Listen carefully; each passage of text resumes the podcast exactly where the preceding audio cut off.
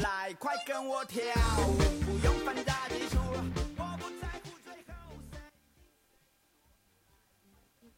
今天想分享的书还是那本《认知盈余》，不过还有一些自己想说的废话，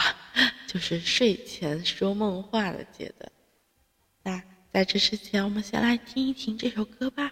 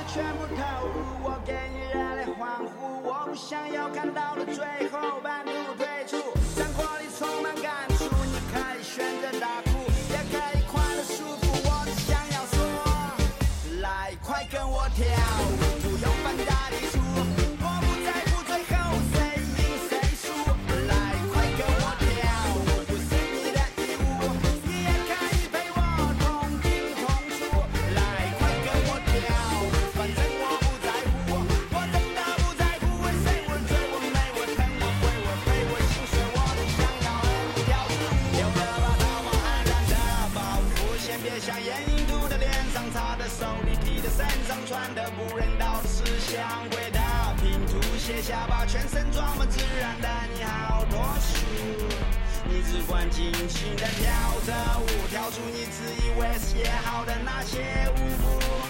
别让生活痛苦里面度。要来就全部投入，我给你热烈欢呼，我不想要看到了最后半途退出，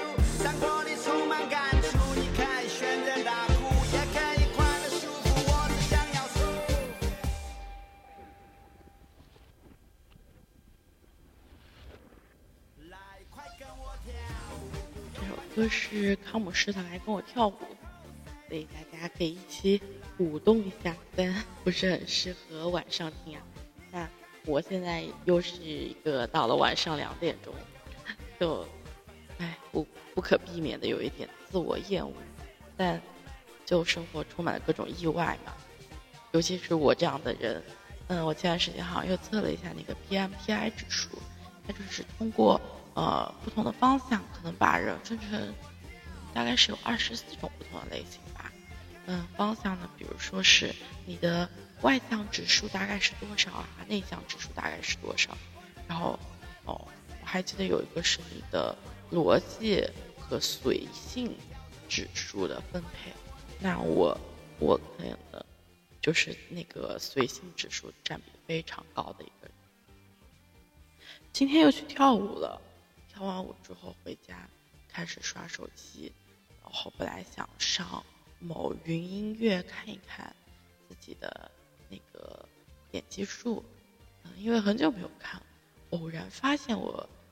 上上周上传的那个生日特辑，嗯，还收听量挺高的，包括也有人给我留言，嗯，有一点兴奋和激动。嗯，今天就看一看昨天新上传的，结果发现只有一个人听，所以就告诉要平常心。结果就看起来那个云村里面也有那种类似像抖音或者呃微博视频的东西，就一直刷呀刷。这是他推荐了一些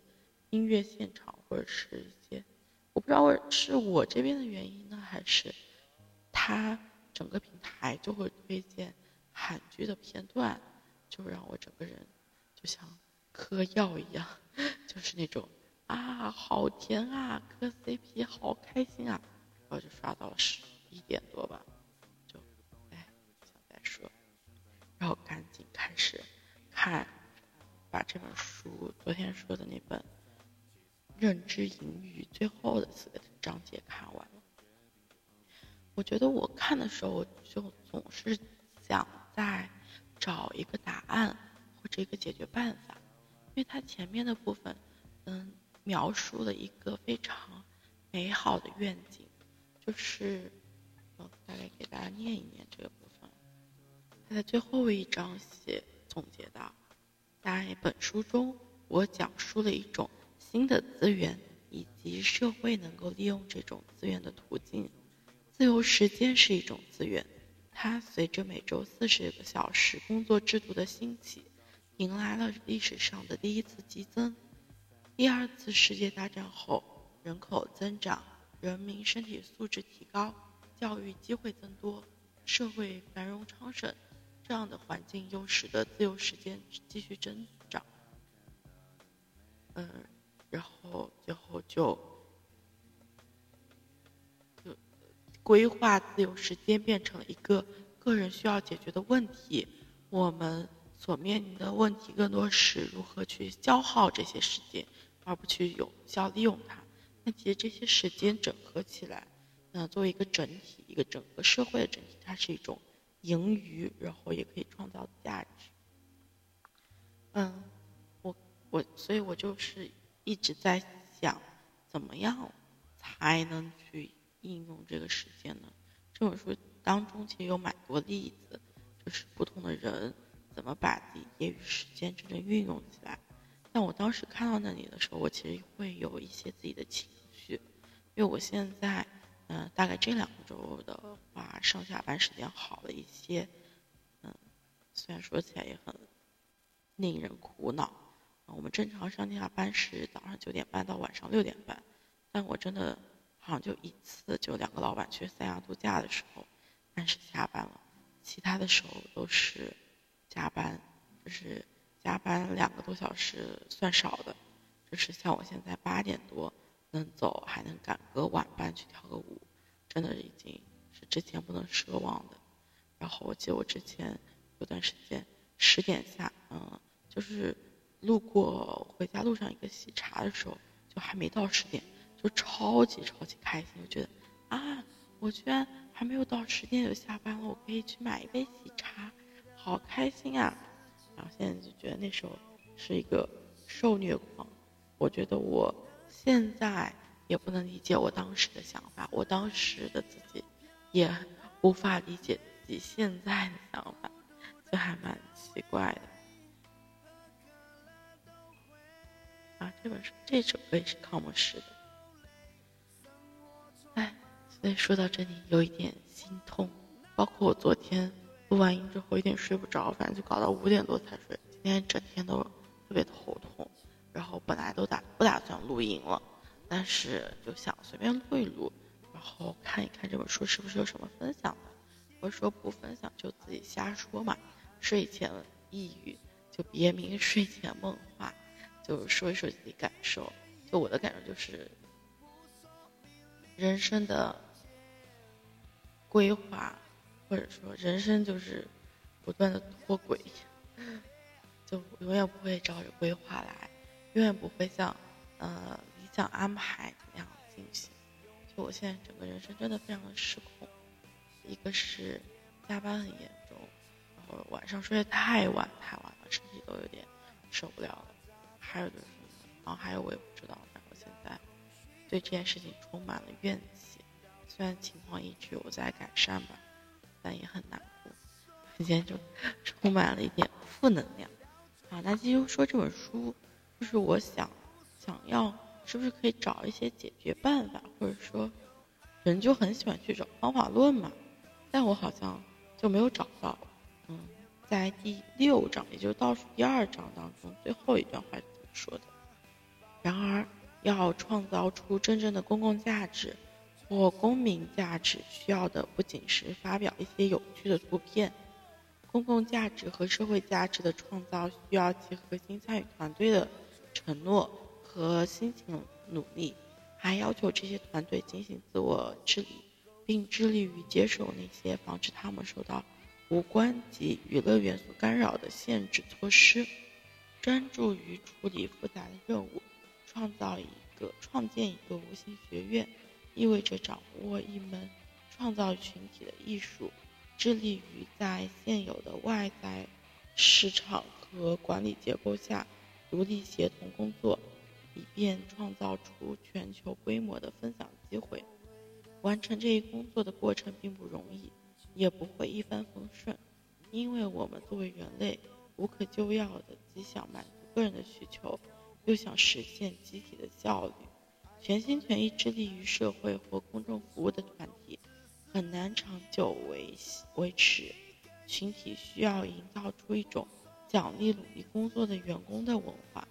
而我们需要这样的群体，创造出我们所需要的价值。而不仅是我们想要的价值，认识到应如何来创建和维护这样的群体，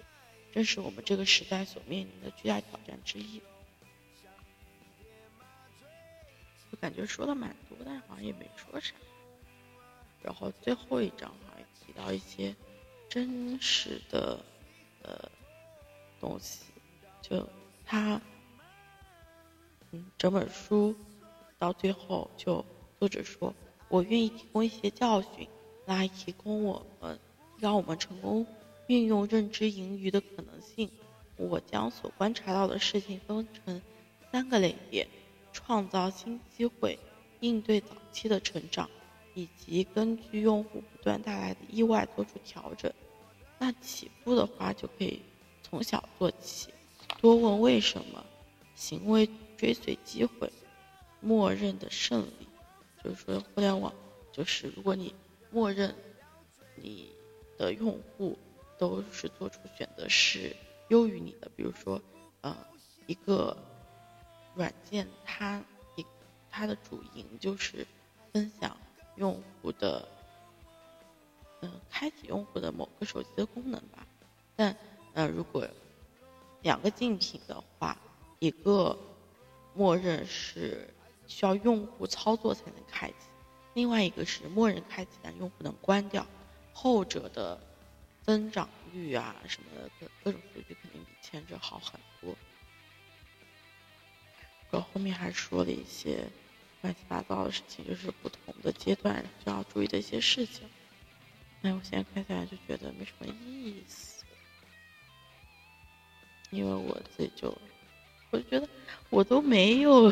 盈余的时间了，啊，就每天就创作嘛，就真的还有时间去创作吗？我感觉我每天都必须要有一些时间来进行这种内容上的消费，就感觉就像嗯大脑放空，但是又好像在看点什么东西，我也不知道这种状态是不是正常或者怎么样，但这就是我的一个现状，嗯。小罗正在努力的改善自己的现状中，希望之后能有帮助吧。那今天就到这里，其实真的很晚了，包括我昨天熬夜，今天早点睡觉，早点睡觉。好，那就这样，今天就到这里晚安啦。我找一下。晚安。